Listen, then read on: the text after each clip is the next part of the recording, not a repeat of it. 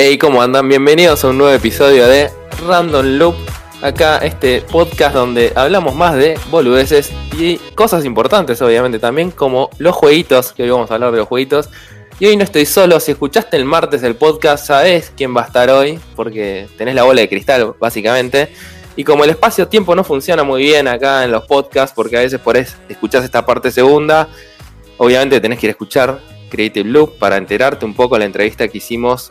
Y estamos con Rippy, Risa.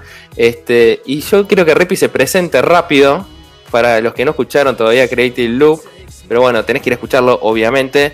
Rippy, ¿cómo andas? ¿Todo bien? Bien, ¿cómo estás? ¿Todo bien? Y esa es la recomendación, ¿no? Vayan a escuchar el episodio anterior directamente. sí, toda la presentación, pero bueno, me convocaste a mi juego, eh, me dedico Eh. a hablar un poco de videojuegos, eh, Malditos Nerds, un programa de radio en Vortex, más allá de otro montón de contenidos que hago por afuera para eh, sitios como Zona Fantasma TV, y en Ujú. me puedo meter, en este caso ahora me estoy metiendo en tu contenido, porque siempre que puedo hablar de juegos para mí es una buena oportunidad.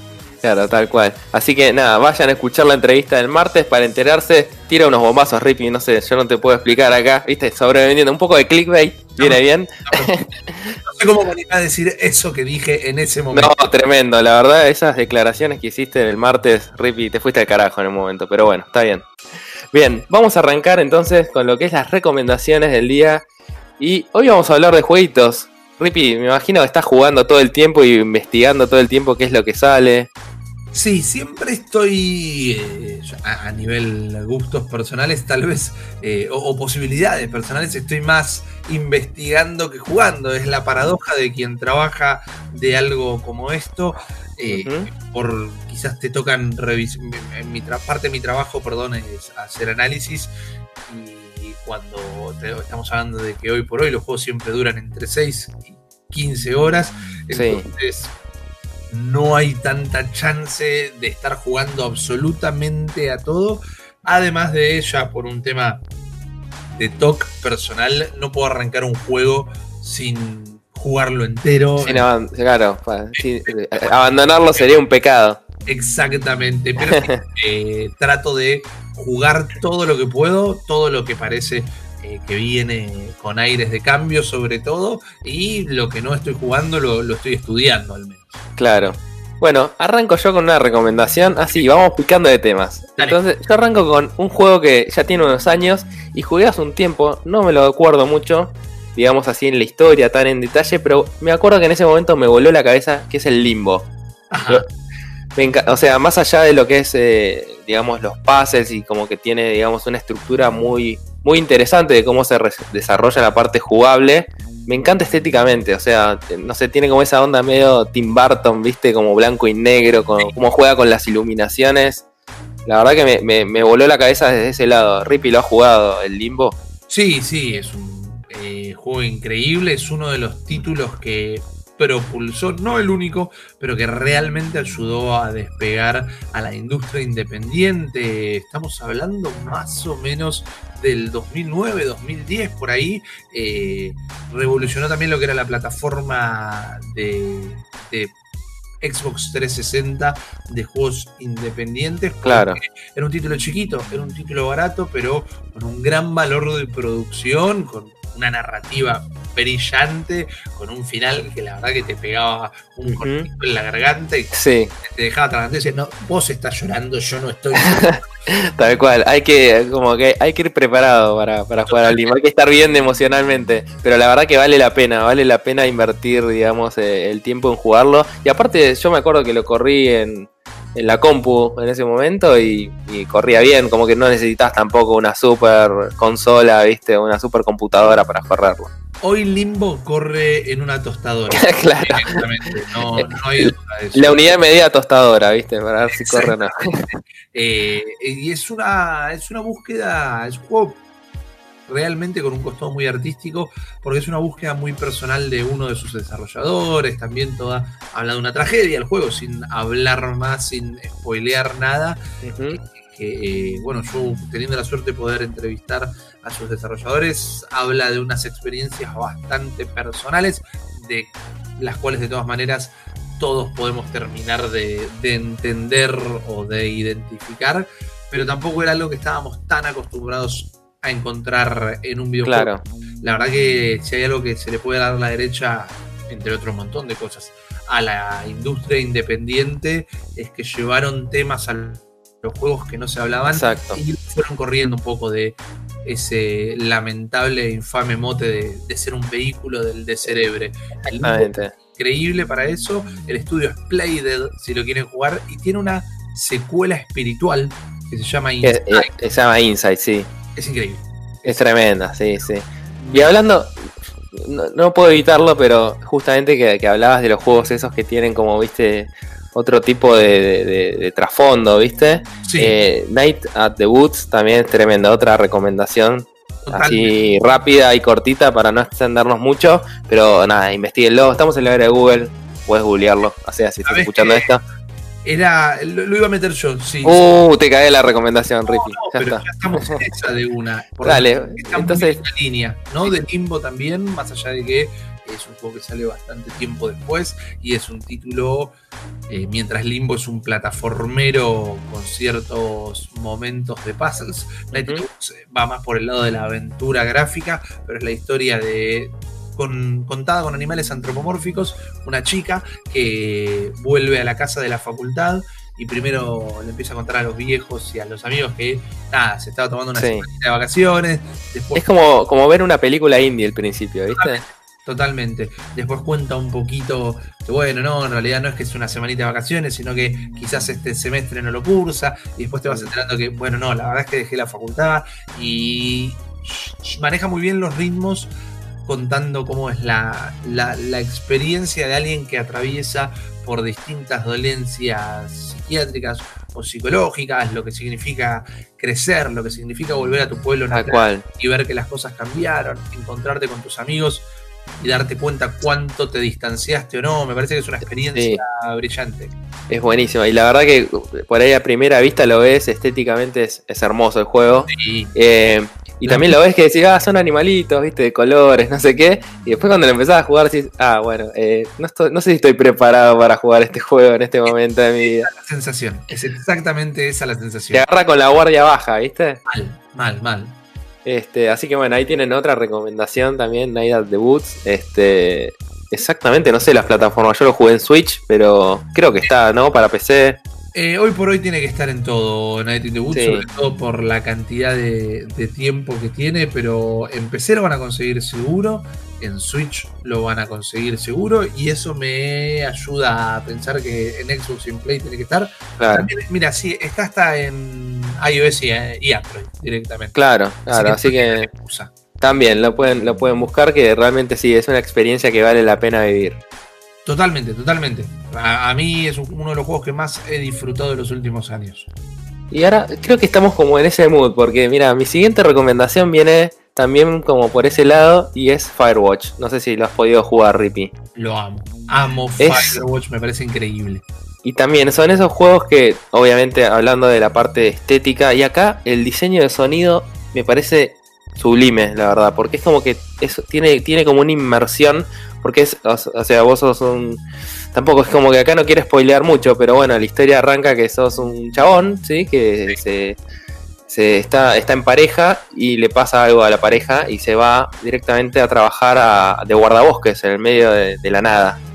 Y, y lo que vos vas teniendo es como conversaciones por radio con una compañera que está como si fuese a varios kilómetros tuyo, como que son las distintas torres, viste, de los vigías. Y la verdad que el diseño, eh, más allá de lo visual, que está muy bueno, que tienen como un, un diseño muy de, de cel shading, por así decirlo. Este. No, no sé si es cel shading, pero bueno, maneja como, como esa estética medio caricaturesca. Sí, Este. pastel, figura no, no definida con trazos. Exacto. Este. Y, pero el diseño sonoro que tiene, porque vos te vas comunicando por radio, digamos, con, con- con tu compañera. Y es tremendo cómo maneja la música, los momentos que tiene que entrar. Y es como que hay silencios, como que te sentís realmente que estás recorriendo un bosque. Y, y esas comunicaciones por radio que vas teniendo, donde vas vos conversando y, y contando lo que querés contar, y la otra persona también. Y, te, te genera a veces como malas vibras, ¿viste? Estás como. Ah, no.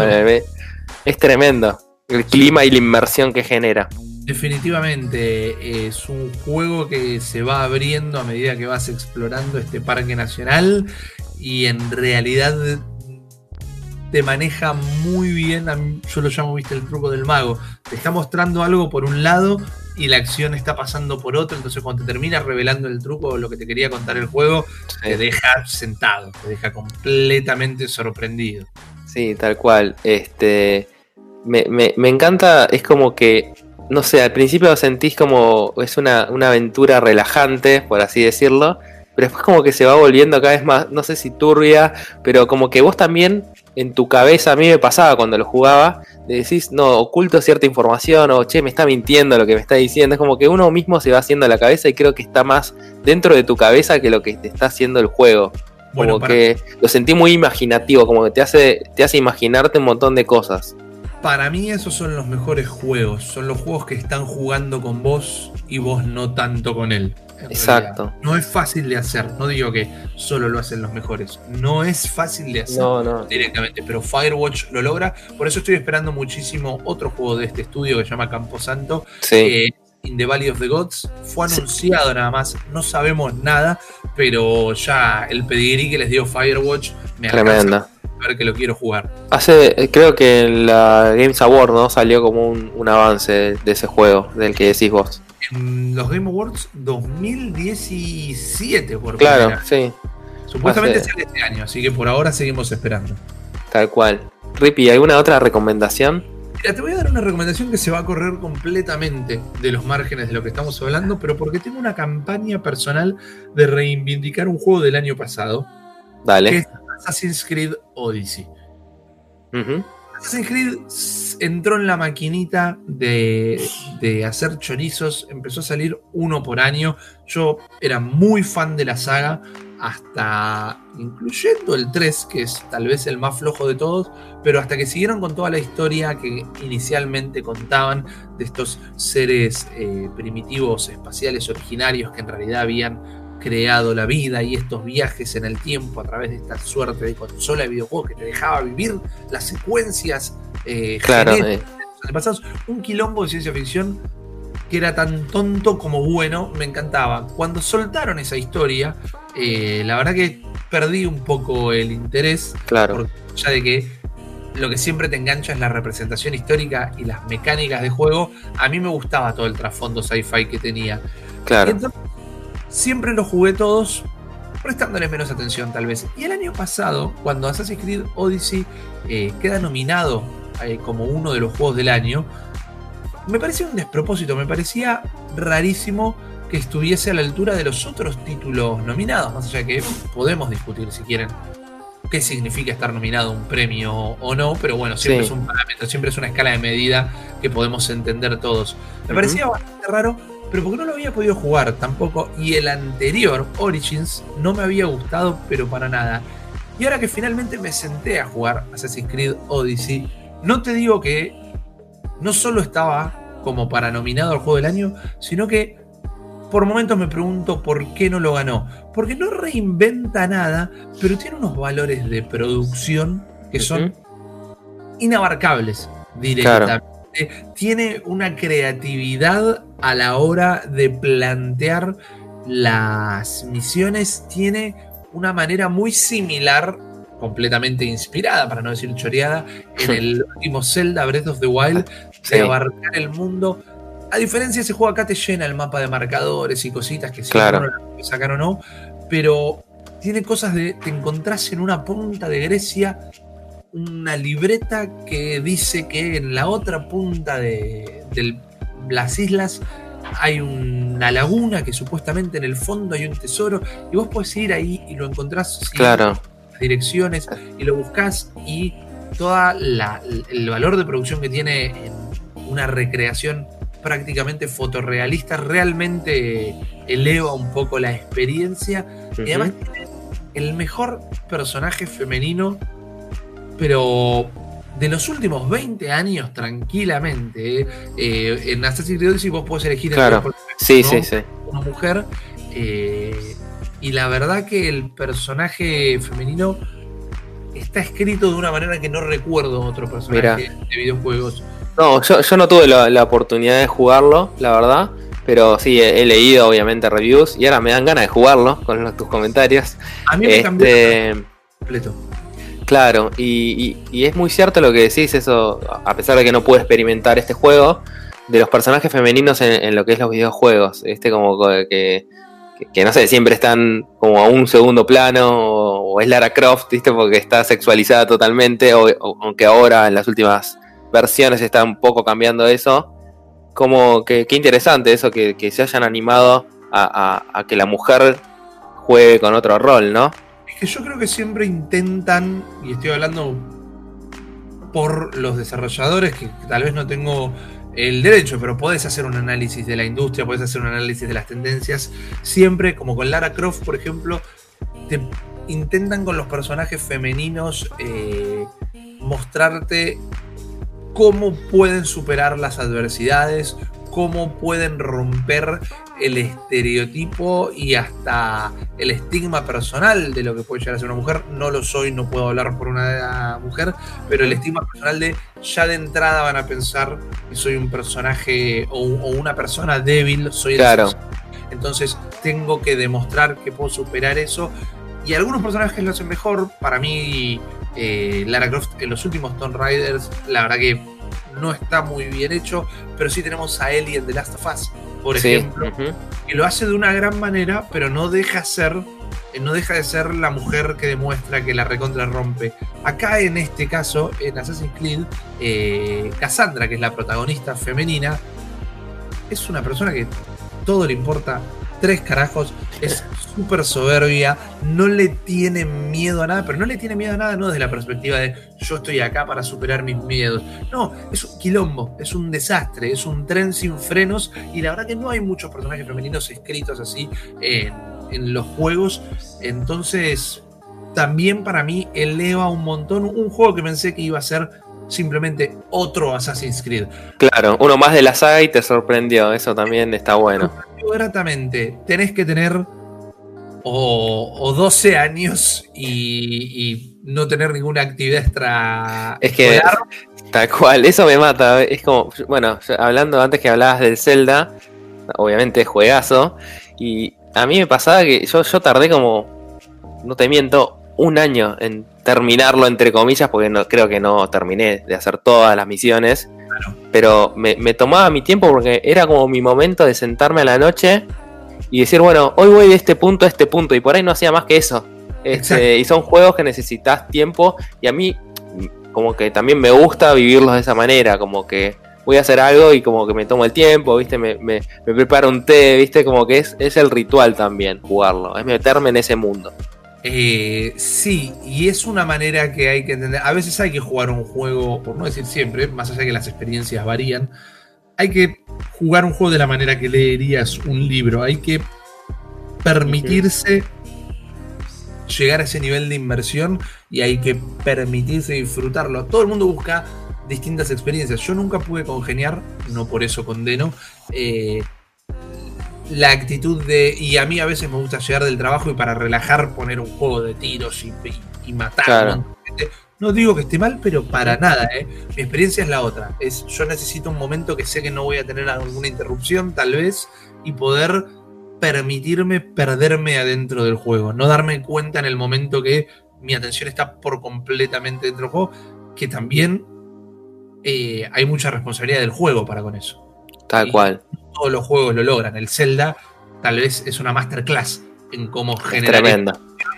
Eh, este Assassin's Creed realmente lo logra y por eso estoy en esta tarea de. el año pasado, pero lo quiero reivindicar. Antes dije, che, ¿cómo llegó este juego? Y realmente tiene todo lo necesario para, para volar más de un par de cabezas. Bien ahí, bueno, entonces me diste ganas de jugar a Assassin's Creed ahora. Bien ahí, lo lograste, sumaste un porotito más. Bien, bien ahí, bien. Eh, Rippy, y ahora, para cerrar, me gustaría, muy, muy cortito, este, hace poco surgieron, digamos, eh, un tema con el tema del Fortnite y un tema de los medios, solamente como para, para saber un poco tu opinión, ya que vos estás en los medios de comunicación y específicamente en lo que es medios masivos y lo que es videojuegos, este, estás muy, muy empapado con eso. nada, que, que, que me des aunque sea tu opinión de, de todo esto que, que fue pasando este último tiempo. Sobre todo con el Fortnite, viste que estuvo como en los medios de comunicación más masivos como la tele. Sí, lo agarraron de punto para de alguna manera culparlo por Sí, la masacre de Nueva Zelanda. Sí, Y más allá de que si querés podemos entrar después, eh, ahora o en otro momento, en el Fortnite en sí. Yo entiendo que hay gente que le gusta, gente que no. A mí me gusta, más allá de que las últimas actualizaciones eh, no están a la altura de todo lo que fue el trabajo del año pasado. A mí me pasa que en el Fortnite que eh, no, no suelo entrar muy seguido. Y entré el otro día y, y ya no entiendo nada. Como que de repente hay pelotas que te puedes meter a andar, ¿viste? Como que el For- eh, tiene esa cosa que cambia todo. Cada, cada semana cambia algo nuevo. Y, Y- como si te lo perdés, ¿viste? Entrás y yo ya no. Me matan a los dos segundos. Pero igualmente yo, no sé, me meto con amigos y a veces es ir, tirarnos lejos y charlar, ¿viste? Directamente. Sí, no mato a nadie. Es como solamente entro para charlar con mi amigo. Totalmente, es la experiencia. Y sí, eh, esa es tal vez la maldición de los juegos como servicio. No te metiste una semana, Sí. quedaste más o menos desactualizado. Pero volviendo a. Sí, ta- te saqué de tema, es así. No pasa nada. Volviendo a lo que fue la polémica de Fortnite, si la podemos llamar así, cuando eh, medios masivos de todo el mundo, no solo acá de nuestro país, lo Sí. empezaron a culpar de tener cierto grado de responsabilidad a la hora de la masacre en las mezquitas de Nueva Zelanda, como inclusive tristemente en los medios locales llegaron a plantear una escenificación donde mostraban cómo el Fortnite te posee, cómo jugando Sí, una partida sí, sí. de Fortnite eh, te, te- te cambia tu comportamiento. Y lo peor, no es lo peor, pero bueno, estoy haciendo un poco una hipérbole, es que inclusive cuando mostraron el juego no estaban mostrando el juego en realidad. No, no, era un stream, directamente se veía el nombre del streamer. Tenían un joystick de PlayStation 1. Y cuando mostraban eh, las. Mostraron una escena de selección de personajes.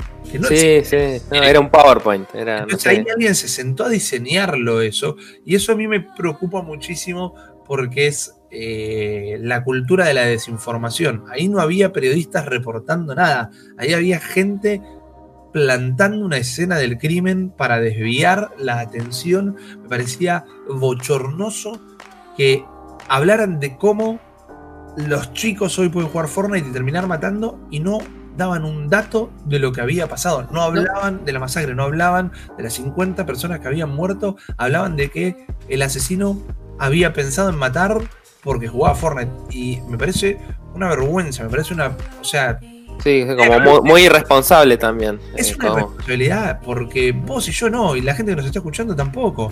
Pero mi vieja, Exacto. el kiosquero del kiosco diario de la esquina, está acostumbrado a consumir esos medios y toma por verdad lo que se dice. No te digo que Sí. no tenga la capacidad de, de raciocinio, Sí, sí. de Ujú. diferenciar y elegir qué creer o qué no. Pero como no están empapados en el tema, es su verdad. Entonces ahí estás desinformando directamente, estás instalando miedo, estás Exacto. pintando una escena que no es como tal. No es nuevo, no, eh, al No, no, tal cual. de Columbine había sido culpa del Counter Strike y de Marilyn Manson. Y siempre va a haber un chivo expiatorio. Pero me parece algo interesante, eh, como lo planteé en la radio, que te sientes con tu vieja, que te sientes con tu abuelo, que te sientes con el carnicero. Y si te saca el tema, aunque sea, explícale que no es así. Tal cual. que la Organización Mundial de la Salud al día de hoy no encontró relación eh, entre la violencia y los videojuegos, lo que no significa que no la haya, directamente no la encontraron, lo están estudiando hace 20 años, eh, que este pibe al margen, al margen encima, este asesino, este loco, dice, Ujú. jugaba Fortnite.